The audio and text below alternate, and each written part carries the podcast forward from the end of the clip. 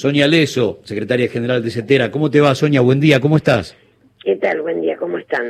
Bueno, escuchando todo tipo de, de, opiniones, sobre todo preocupado desde hace un rato largo por algunos que parece que están muy, muy apurados por la foto de la vuelta a clases, aunque sea en un parque o donde pinte, casi como si eso fuera un logro político, exponiendo a, todo el mundo, a los pibes a, a, tomar un colectivo para ir hasta el lugar donde son citados, a los docentes. Digo, eh, ya está, nos tocó, seremos la, generación de, del coronavirus, esto podrá volver dentro de mucho tiempo y tendrá la, la singularidad de haber trabajado sobre los contemporáneos del año 2020. Ahora, eh, tranquilos, volverán las clases presenciales cuando estén dadas las condiciones. ¿Cómo viste la reunión de ayer o cómo escuchaste lo que pasó en la reunión de ayer? Mira, no tenemos demasiados detalles de la reunión de ayer, porque fue una reunión con los ministros, no con los gremios, así que estamos esperando las conclusiones de la reunión. De todas maneras, nosotros venimos planteando lo que venimos, lo que hemos venido planteando siempre, que el tema de la vuelta a las clases presenciales, primero que seguimos educando, porque hay una idea falsa de que en las escuelas no se está trabajando y se está trabajando mucho y en condiciones adversas incluso. Y lo segundo es que el, el tema de la vuelta a la presencialidad de las clases no es para, no se puede comparar con abrir un, un shopping o los bares, porque una escuela es otra cosa, una escuela los niños van a aprender, y se requieren determinadas condiciones de seguridad y de higiene fundamentales. En este caso, lo que nosotros estamos planteando, que el país es grande, como planteabas, tiene 24 jurisdicciones y lo que uno ve en un seguimiento provincia por provincia es que los casos no solo no han bajado, sino que han aumentado en la mayoría de las jurisdicciones. Con lo cual, pretender una apertura a la presencialidad en este momento, en lugares donde tenemos provincias muy comprometidas, en situaciones sanitarias complejas, donde se está tratando de que no aumenten los contagios para que resista el sistema de salud, nos parece sumamente peligroso. Y creemos que eh, hay las presiones que está viendo en ese sentido vienen más de, sectores más vinculados a la, a la cuestión económica que a la cuestión pedagógica y educativa. Porque la otra discusión es que en los lugares donde eh, hay bajos contagios o nuevos contagios, las clases se, se, han empezado. Ahora estamos hablando de pocas provincias, porque hay pocas provincias donde hay bajo nivel de contagio. Si uno mira el mapa de la Argentina, aún en poblaciones muy pequeñas, eh, hay, hay una cantidad de casos muy importantes en el país y están comprometidas varias provincias, yo diría que la mayoría, en esa situación. Entonces nos parece un debate extemporáneo mm.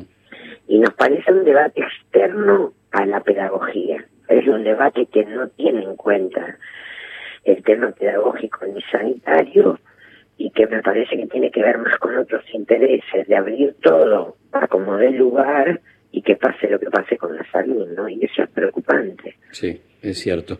Eh, te quiero pedir una, una reflexión y tiene que ver con algo que yo citaba en la apertura cuando dábamos cuenta de lo que había sucedido en la, en la reunión del día de ayer y hablábamos de cómo Ciudad de Buenos Aires con este tema de la no conectividad de 6.500 pibes, más allá de que el Estado Nacional le dijo, mira, yo tengo las máquinas, podemos negociar la conectividad con quien la provea y no le gustó demasiado. Cómo Radio Nacional y la televisión pública quedaron en soledad con los contenidos educativos para primaria y secundaria y cómo el mercado una vez más le dio la espalda no solamente a, la sociedad, sino en este caso a un momento crítico donde hay que dar una mano. Pero en estos seis meses, ni una hora de un solo día con contenidos educativos para una sociedad que está encapsulada, la sociedad educativa, encapsulada y tratando de sobrellevar esto como se pueda. ¿Qué, reflexión te, te merece? Mira, yo creo que es un problema mundial. El otro día hubo un encuentro de la Internacional de Educación y una cifra que a mí me, verdaderamente me, me, me quedó resonando como, como terrible y además sin antecedentes en la historia, es que en este periodo en el mundo 1.600 eh, millones de chicos no tuvieron clases presenciales. Estamos hablando de una cifra alarmante en el mundo. Este fenómeno es un fenómeno mundial, no es un fenómeno local. Y al mismo tiempo crece la especulación sobre los paquetes eh, virtuales de las empresas, que es un negocio multimillonario en dólares en el mundo, que tiene que ver con vender los servicios educativos. Entonces es claro que las televisiones públicas aquí y en el mundo, o las radios públicas están siendo afectadas, porque en, contra de ellos hay un gran negocio, un gran negocio. En muchos casos hay hay multinacionales poderosísimas que operan en todo el mundo para que esos sean paquetes que se compren para trabajar en el tema educativo. Entonces me parece terrible que no se fortalezca el tema de la educación de la radio pública, porque además llega a todos lados. Y eso es muy importante para nuestros chicos, para la posibilidad de que los que no tienen conectividad puedan acceder a los contenidos educativos. Por supuesto, con una con una advertencia. No hay en educación nada como la presencialidad. Exactamente. Y ojalá volvamos a la presencialidad porque es lo que esperamos todos, aquí en Argentina y en todo el mundo. Ahora, si uno mira lo que está pasando en Europa. Sonia, Sonia, ¿me das un segundo? Vamos a las noticias y así cumplimos con todo el país y después la seguimos, después la redondeamos. Dame un minuto, por favor. Sonia, ¿estás por ahí?